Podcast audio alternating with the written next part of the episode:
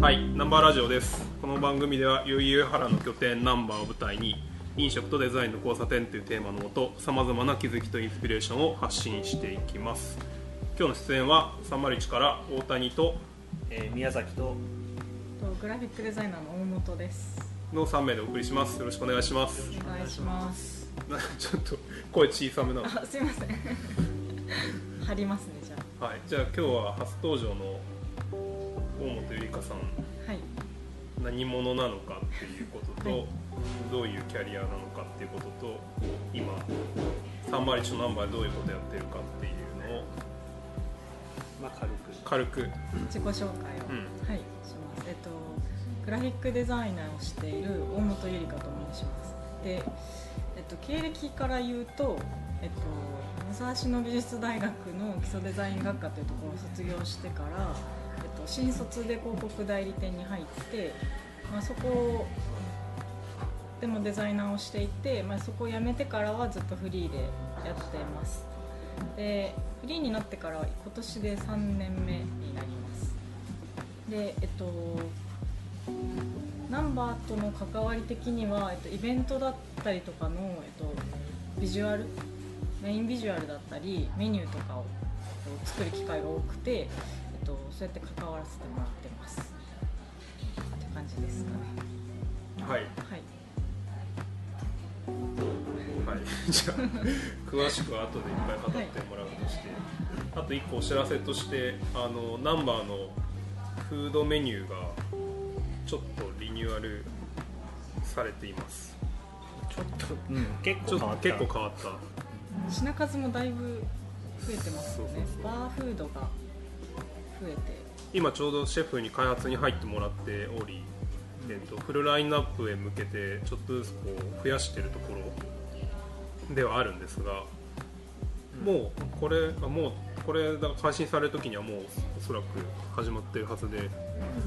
えーまあ、なんか今まで食事あんまこう食事ってイメージはなかったけれども割としっかり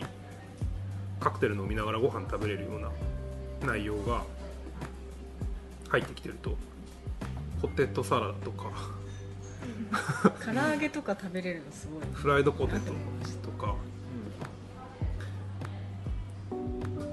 とかとか、まあ、ちょっとずつ増やしていこうと思っていますと。はい。もともとそうねあのバーフードとかあんまりこう充実しなかったとこれは結構嬉しい変化なんじゃないでしょうか。まあちょっとねなんかこうナンバーに違う絵が見れるんではないかっていう期待がかなりあるかなっていう。いや今までなんか自分たちもこうここで待ち合わせて知り合いが来てくれる時に待ち合わせて一回食事に外出てってなんかまたバー飲みに戻ってくるみたいな謎のこう動きがいっぱいあったので、まあちゃんとここでこう食べ食べる時間を作れるっていうのはなんかいいなってしかもまああれか来週にはもう解除にはなるかどうかわからないけども、えっと、短縮営業を10時までしてるから、まあ、結構その1軒目じゃあ食べてきてじゃあその次ここで飲もうかっていう風になっても若干10時閉店とかだとちょっと使いづらかったりしたんだよね、うん。まあ、そういうのもあって多分それが解消されるでしょうはい、ということでインスタでもちょっとずつ発信はしてるんですがぜひ食事も楽しみに来てもらえたら嬉しいです。でこのメニューも私が作ってていますと。四苦八苦しながら、はい。はい。まあなんか一日中こう入れる場所だからっていうのもあって、こうその時間帯で食べれるものが変わったりもしてるのでなんかその辺をレイアウトするのが意外と難しかったですね。そうだね。これは例えばなんだろうな。カツサンドは何時から何時とかそういうのが結構一個一個あって、まあ、オペレーションの関係でねあってね。それをこうどう一目瞭然にデザインするかみたいな結構いつも苦労してそうだな。そうですね。見て。まああれだよね。こう結構この9時半から夜までずっとこうオールデイでやってるから、まあ、そういうコンセプトではあるんだけどなんかそこのこうなんか見せ方がじゃあアイドリングタイムあればそこのビフォーアフターでもう完全に目に分けちゃうみたいなのができるんだけど、うん。それがこう結構一つながりのものだからうん割とこう情報量が増えちどうしても増えちゃうものをこういかにシンプルに見せていくのかみたいなのが、まあ、ここが結構そのデザイナーの腕の見せ所なのかなって気がするちょっと脱線しちゃうけどなんかあれだよね。思えばよくやってるよね。なんかもともとだって10オープンして1か月ぐらいは月曜定休とかにしていて1か月ぐらいだよね本当に。その後もうずっともう休みなしでシフトをうまくやって回しているから。だからこういう仕込みをやる時間とかこういうデザインそう切り替える時間とかがない中で。オールデイで営業するというのはずっとやっているってなかなかすごいことまあ、カフェバーなんでドトールとかと戦わなきゃいけない違うかまあまあでもでもあれぐらいこう日常使いはされたいよね。入るのに躊躇する人っていないじゃん。あいるかもしれないけど、それぐらい間口が広く感じられるといいよね。それプラスカクテルがあるのありますかねここは。スーパークオリティの高いドトールみたいな。ちょっと脱線しまくったんで、えっと今日のテーマにじゃあ戻しますと、えっと飲食とデザインの良い関係はい。というテーマで今日はずっとナンバーのその割と細かいデザインをゴリゴリやってきてもらったゆりかさんをゲストに。い。っはいぱい話してもらおうと思います。はい。はい。えっとまあ、大きな前提から話すとなんかじゃあ通常のデザインワークとあの飲食でやっていくデザインの違いってどういうところにあるんだろうっていうのをこれはその、まあ、ゆうくん含めて2人の視点から聞いてみたいと思っていますでそこでまあナンバーやってきて見えてきたこと、まあ、最初考えたことと実際やってみてこう感じたことみたいなあたりの所感をこうそれぞれ聞ければこうどちらからでもうぞ、うんでもやっぱり普通のプロジェクトと違うのは、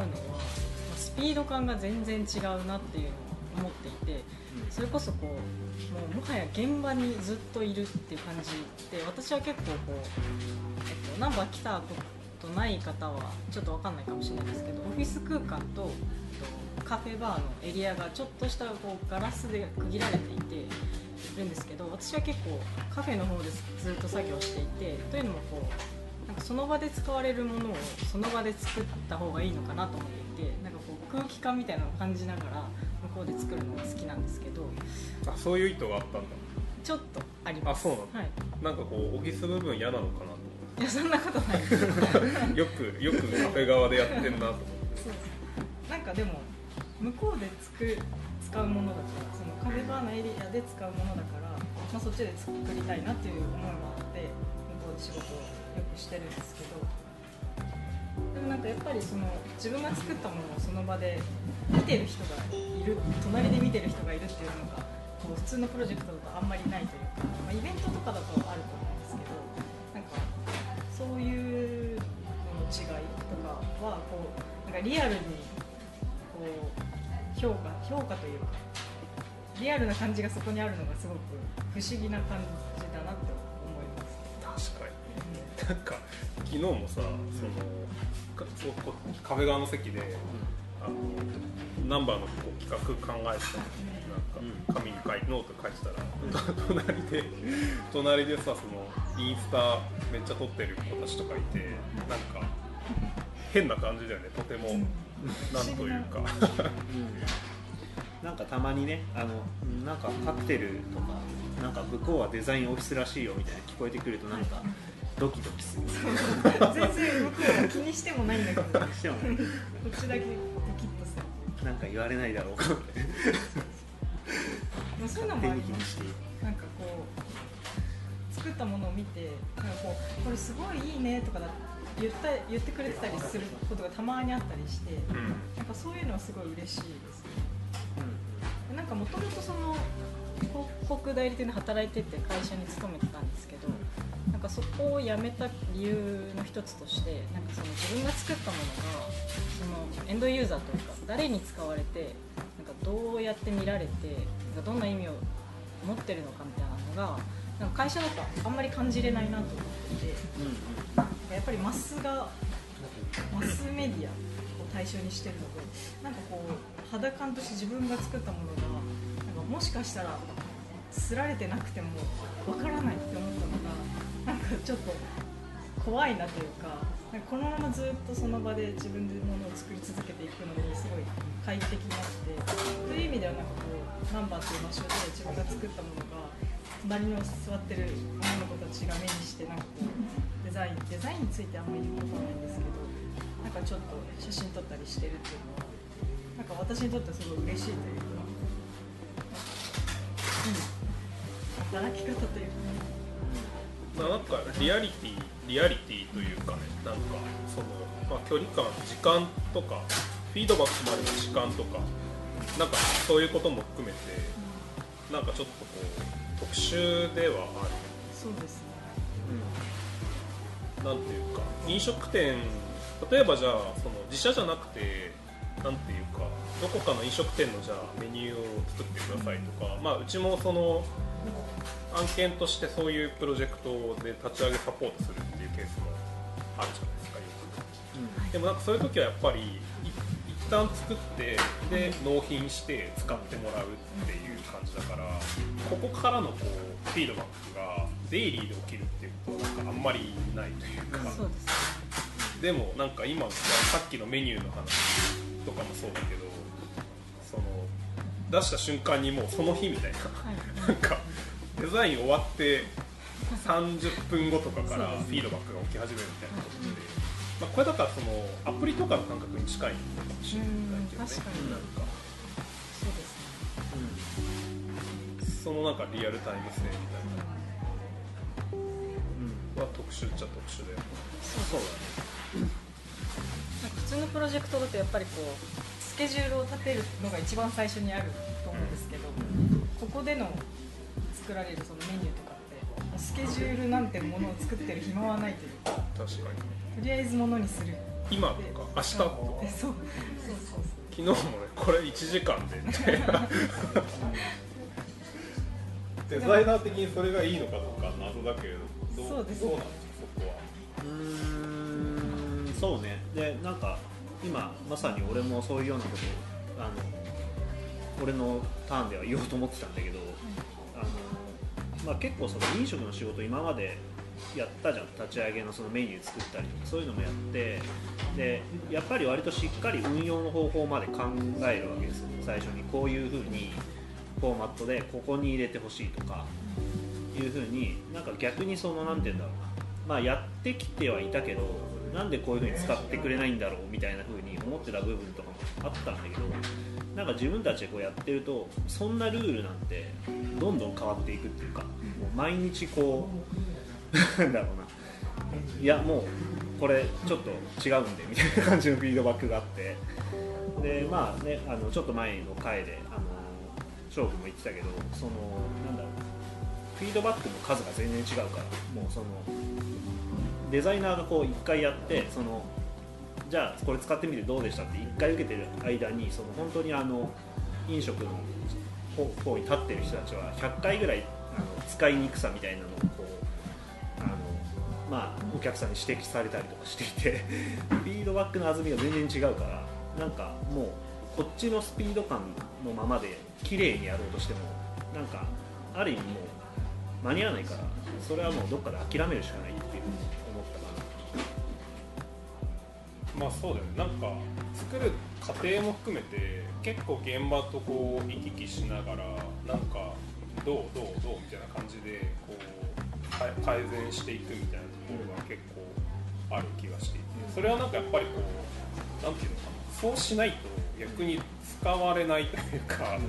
てかダメだからなんか戻されるというか、な、うん。なんなんていうかそこのこうリアリティが圧倒的にこう違う感じはする、違うね。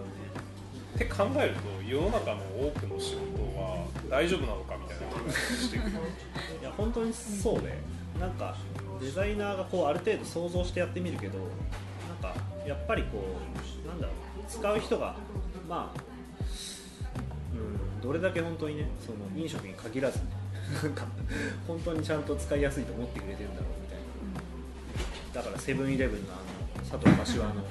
ああいう事故みたいなことが起こったりするわけで。そう。結局いろんなもの貼って使う。テプラ貼って使う。みたいなそうね。なんかある種だからその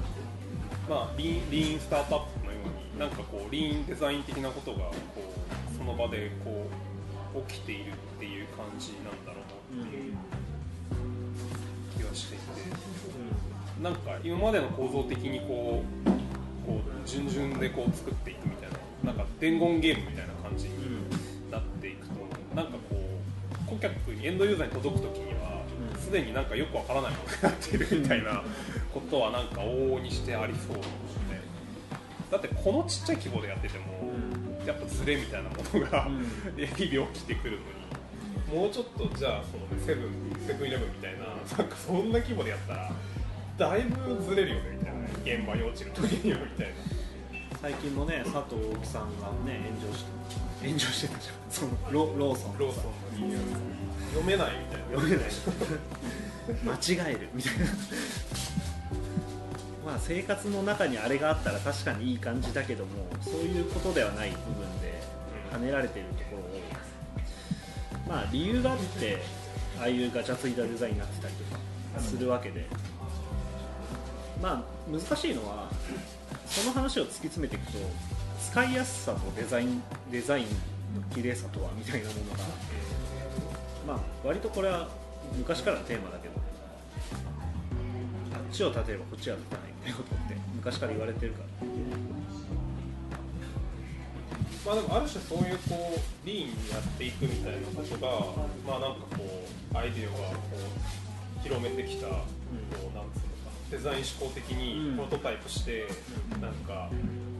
壊してみたいな人間中心と呼ばれるこうなんか発想のこうやり方デザイナー主義じゃないなんかそういう発想なのかもしれないけど。ね。そうだね。なんかいわゆるそのまあさっき佐藤奥さんの話が出たんで思い出したけど佐藤奥さんはそういうのラビットプロトタイピングをいかに早くするかみたいなことを言っているけども、まあ、要はその形にするのをいかにこう早くしてそれをなんかフィードバックまた起こしていかに早く PDCA をまた回していくかみたいなところが重要みたいな話だけどそれがもう強制的に行われるのが飲食店そこでクリエイティブをしていくっていううん。トライアンドエラーエラーまではいかないですけどめちゃくちゃ繰り返す。なんか私昔アメリカズネクストモデルっていうなんかドキュメンタリー映画ずっと見ててなんかそれこう2日間ぐらいこう20人ぐらい女の子たちが選ばれてその人たちがこうじ与えられた課題をこう自分で表現してこう写真の撮り方とかメイクとかを自分でやってなんかそれをこう評価されてで1人ずつ落とされていくんですけどでそれをこう繰りなんかこう多分2日間ぐらいでずっとやってってで最後に残った子が、えっと、すごい有名な雑誌の表紙になれるドキュメンタリーがあってなんかそういう感覚になってますね。自分でその場で作ってその場でというかこうずっとこう出したら戻されて出したら戻されてみたいなこうもうずっとなんかトレーニングしてる感覚になります。なんかそれはすごい普通のプロジェクトとなんかここでのクリエイティブ違いとして大きく感じます訓練としてもいいよね。その要はあのそういうのって出して戻してラピッドプロトタイピングしてって結局その例えば佐藤大木というようなそそのねあの優秀なデザイナーであろうともそういうある種の想定の中で個人の頭の中でこう考えてこれがいいこれがダメっていうのがある種こう集合値のようなお客さんが大量にいてそこでこう同じ問題が浮き上がってくるとかってなんというかすごくその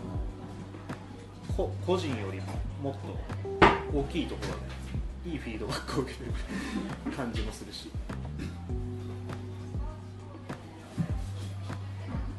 まあ確かになんか、まあ、究極のその顧客顧客目線というかユーザー目線というかなんというか、まあ、確かにめっちゃいいトレーニングでなんかそれは。すごいトレーニングか瞬間的に結果が出るみたいな。終わりがないところが辛いけど。納品がないので。そうそれでいくと、まあ、だからさっき言ったみたいにアプリみたいな感じなのかもしれない。うん。そうだね。いやでも昨日そのさこう女子たちの横でさノート書いてた時はさアプリアプリにしたいなとか思っててその そのこうなんかイラストみたいなのを書い書いてたんですけどでもその場所あいやなんか例えばメニューのオーダーとかなんかここのインフォメーションとかまあ、今その紙のメニューにしてるじゃないですか。であそこでまああの言語領域の情報を入れていくっていうところをやってるんだけどなんかそれあれがまあ紙にするとさ結構するの大変だったりとか、まあ、それはその美学というか面白さフィジカルなこう面白さはあるんだけど、まあ、でもこう全く逆の発想で言うとそれがなんかデジタル上に乗っかってたらそれはそれでまた新しい可能性がそこに開けてくるのかなみたいなことをなんかもうやっと考えてたんだけどでもそういうのがこう隣に行ってこうインスタ写真撮ってる子たちとかがいるリアルにこの距離感っていうか、とと本当に隣の席にいるこのこの子たちが使うのかみたいな そこの想像力の距離感がなんかめちゃ近い感じがあるのはなんかそうね不思議な感じがする。まあ、そうだね。アプリとかだからその相性いいのかもしれないね。そのリアリリアリティとそのなんていうかもうオンタイムで進んでいく感じとか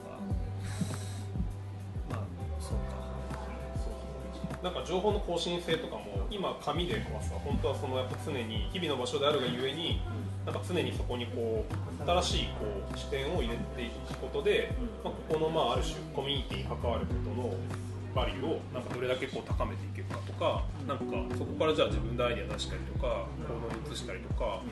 なんかブランド事業を立ち上げていくとかそのための仲間を探すとか、まあ、そこまでいってこうサンマリス全体のこうミッションにリーチしていくと思うんだけど、っていう意味で言うとなんかそこのやっぱ情報をこういかにこう言語領域でも出していくかとか、なんかイベントにどうやってこう来てもらうかとか、なんかそこのこう回転みたいなことで言うと、結構アプリアプリの発想の方がなんかこうナチュラルではあるなっていう感じはししてるというか。なんか今それを聞いていってなんかストンと割とたった今ストンと落ちてきたんだけど。なんかそれってなんだろうな。WeWork とかもさあのアプリとか使ってさあれってオフライン授業ではないじゃないですか。言ってしまえばこうなんていうかそういうコミュニティみたいなものが使ってる SNS があってそこでリアルタイム性も担保しながらえっとじ実際の空間もオフラインも使っていきましょうねって発想なんだけど。なんかサンマリジがこのメンバーシップとか作っていって、まあ、ちょっとなんかあの一個話がまた別方向行っちゃうんだけどそういう仕組みを今作ろうとしてる上でなんかそういうオンライン的なものが一個あると回り方が全然リアリティが違う気がする。なんかその例えばスラックを今連絡してる部分を全部アプリに統合してしまうとかイベントとかそういうのもメンバーシップで入った人はそこにジョインできるから特別なイベントに残れるとか、まあ、言ってしまえばそういうなんだろうな B ワークとかも含めてやってるようなことかもしれないけど。で今ちょうどこれの僕のポッドキャストの収録前にあのミーティングしてたじゃん、ここで。でそれはそうそのサービスをやってる人のミーティングだったんだけど、そういうなんかステーションっていうアプリがあって、でそれそれをあの教えて前教えてもらったんだけど、教われてでそれ調べてみたら、まだなんかこうあんまりこうまだ開発中みたいな感じで、まあ、導入してるとこもあるんだけどまだ開発中みたいな感じでで何ができるのかみたいなので今ヒアリングしてたんででうちがこういうことやりたいと思ってるみたいな。でまさにそれは今ゆうくんが言ったようなことをうん。こう実装したいんだけどっていう話をしていて、はいはい。でどこまで行きますかみたいな話とかそういうミーティングをこれの前にちょうどして なるほどね。ちょうどしてやと思ったなんかそうだね。オンタイムで何かが進んでいくっていうのをオフライン上ではもうデザイン的にはすごくやっているなっていうのを今ゆりかさんの話聞いてて僕は改めて思って。そうなってくるとあのオンライン上でそれやってないなって今聞いててその発想としては思ったんだよね。あのオンラインバーとかいろいろやってるけど、まあ、ウェブもあったりインスタも発信してるけどオンタイムっていう感じはあんまりしないじゃない。その辺をこう両軸で進められたらさらに強固なものになりそうだなっていう発想の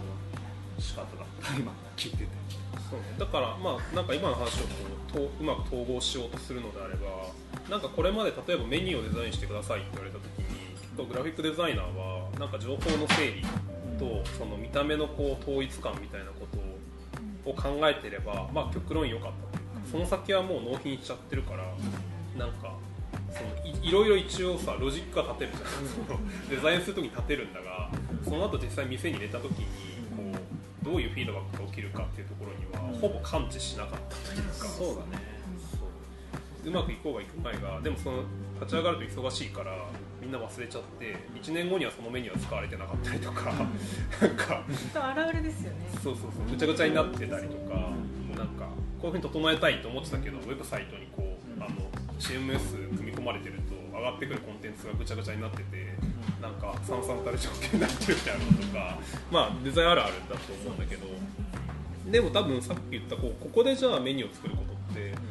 そのフィードバックからこう学ぶべきことはその徹底的な多分そのユーザー側のこう視点だと思うんですよね。ただ見やすければいいのかみたいなことじゃなくてもうちょっと立体的に多分その UX を考えていくと時間帯によってじゃあその捉え方が変わるんじゃないかとか顧客像によって変わるんじゃないかとか例えばうちはカクテルっていう日本の市場だとだいぶこう扱いにくいこうテーマをや使ってると思うんだけど全然こうリテラシーが違う。コーヒー一杯飲みに来てる今もなんか部活帰りの子たちみたいなのがいる一方で 夜になるとその本当にバーあの一杯のカクテルを飲みに来る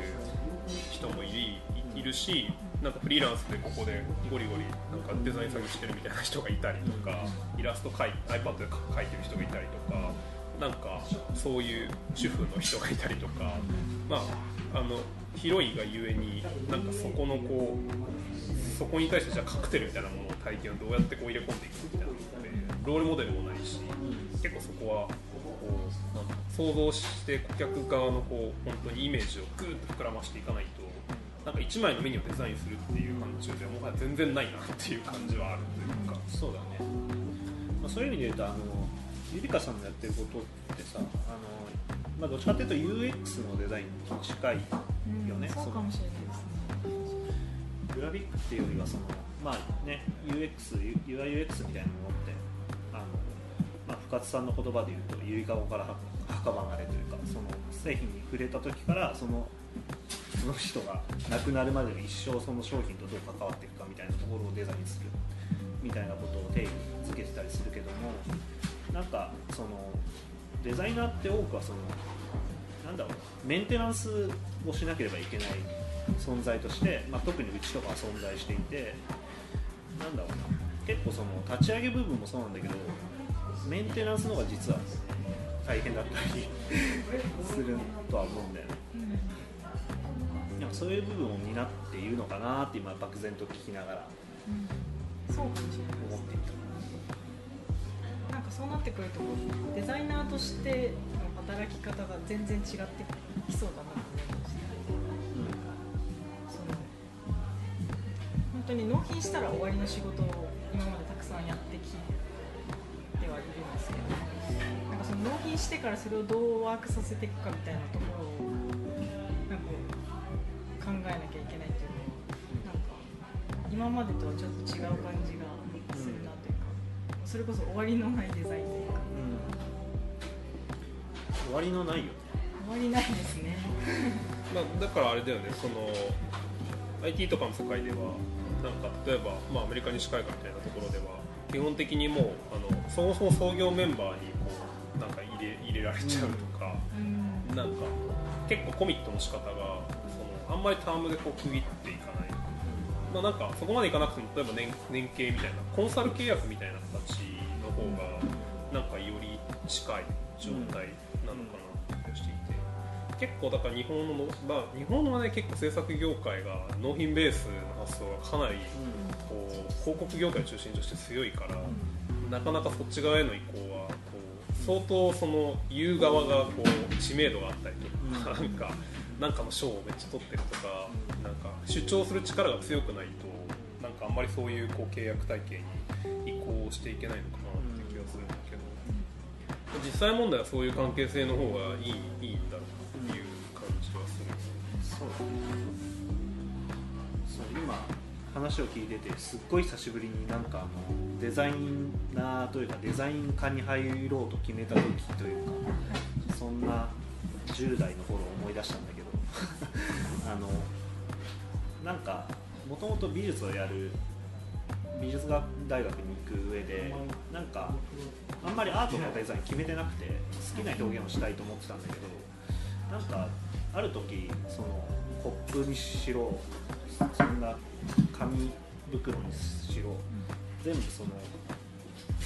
生活にあるの全てがデザインされてることに気づいた時にこれは絶対にデザインってまあ変な言い方すると食いっぱぐれないというかなんかあの絶対に必要なもんなんだなって思ったことを今思い出してなんでかっていうと結局その全てをデザインしなければいけないっていうのは今どんどん重要になってきているしあのまあオンタイムで全てをまた作っていくっていうのもそうだし、まあなんかこれからさらにデザイナーってやっぱり需要が増えるんだろうね。そんな未来が飲食店をやってると見えるよ確かに私もそれ同じ経験したことあります。なんか全部デザインされてるんだって思う時ありますよね。そうそうでも普通に生活しててこう椅子とこう例えば机とか全てのものが誰かが作ってるものなんだって思う瞬間があじゃあちょっとこのテーマでこうややずれるけどこのテーマで話したかったのはデザインとは何か？ということに対して、まあ、ナンバーっていうこう場を扱いながらこう考えた考えたことを踏まえてどうどう定義しますか？デザインとは何か？ザインと何かと聞かれたらどう説明しますか？すっごい難しいですよね。なんか私のその大学の頃の学科がその本当にデザインとは何かを考えるような学科だったんですよ。そのプロダクトデザインとかグラフィックデザインっていうよりかはもうちょっとこう考え方に近いこうデザイン学っていうものをこう例えば医学とか工学とかと同じようなレベルでみんな考えられるようにっていうこととかがなんかこう答え出てないんですよね。そのデザインとは何かっていうものが。デザインとは何何何？思考の断片をじゃあナンバーやりながら考えた思考の断片で答えはなくて。もは？そのヒントは何どの辺にありそうかという。デザインと。でも大学の時にちょっとああそういうことかなと思ったのはこう調和？なんかこう環境の中でどう調和させるかっていうものが私の中で割としっくりきてなんかこう奇抜なものを作るとか目立たせるとかなんかそうではなくてこうそれこそメニューとかもそうですけどなんかこう派手なものじゃなくてもこうちゃんと機能があってその生活の中でこう使われるというかこうあんまりちゃんと説明できないんですけど使われることと調和することはイコールではない感じがするけう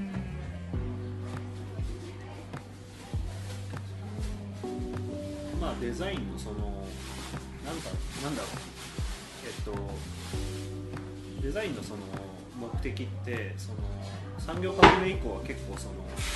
まああの機械文明で親和性が高かったからかそういうなんか大量生産大量消費みたいなものと結びついた面があったんだけどなんかそれ以前ってどっちかっていうとあの生活の質を上げるっていうのがデザインっていうふうに定義されていた気がしてて、まあ、だからそのデザインってもともとはその職人が細工をちゃんとやるとかあの手をかけるもの手がかかっているものだったんだけどそれが簡単に簡潔になっていってまあ、そこが何ていうのかなあのどんどんこう簡素なものとかになっていったっていうのはあるんだけどだからもともとは手間もかかるしでもそれなんで手間かけてまでやるかって言ったらそれがそのものが生活の質を上げていくからっていうのがあったと思うんだよね。でなんかその調和するとかってなんとなく分かんない。俺は代弁して言ってみると感覚的にはそういうものに近いんじゃないかなって気がしたんだけどどう？なんか。そうかもしれないですなんか調和っていうのはナンバーで言うとどういうことなの？ナンバーで言う調和したなっていうのはどういう？どういうこと？調和したなって思う時はなどなんていうのかな。なんか突飛なものを提供している場所じゃないと思うんですよねそのナンバー自体が。その日常のこう底上げというかちょちょっと日常の中の非日常って言ってると思うんですけどなんかデザインもそれでいいと私は思っていてその生活の中でこう机の上がバラバラよりも整ってる方が気持ちいいじゃないですか。なんかそういうデザインってそういうことなんじゃないかなと思ってるんですけど。じゃあラグジュアリーバッグのデザインとかかはもうアートの方が近いのかなと思いますね。発想として。なるほど。ねまあ、なんか俺の話で今その聞き取るとあのまあデザインとは何かその要はナンバーを通してっていうことで考えるとなんかあの、まあ、さっきも話した通り課題解決ではないような気がしていてなんかその課題解決課題解決って絶対言われるじゃん。デザインってデザインは課題解決のためのものでありみたいな。それを聞くたびに俺はなんか頭の中にあのバガボンドのあの師匠すごい柳生石秀才とかの師匠の金巻慈斎って人がいるんだけどその人がもう剣剣はもうなんかそんなそんな小さなものかねみたいなことを言うシーンがあってそれが頭に浮かんでデザインとはそんな小さなものかねと思うんだけど なんかみんな課題解決課題解決って言ってるけどそういうことではないよなと思っていてそれはデザインの使い方の一個であってなんかデザインとは課題解決であるっていう言葉をなんかそう。なんか分け知り顔で言う人を見るたびにもやっとするっていうかで実際にここで起こってることってナンバーで起こってることって課題解決して納品して終わりっていうことじゃないじゃない。常にこう生活のもっとこう結びついていてそこからこうこうどうあのより良くしていくのかとか、まあ、どうやって質を上げていこうかとか、まあ、どうやってなじませようかとか多分その調和みたいなものがあってなんかそのもっと全体的に見てそのその人の人生とか日常にこう関わっていくようなものなんだろうなっていうのはナンバーを通してちょっと思います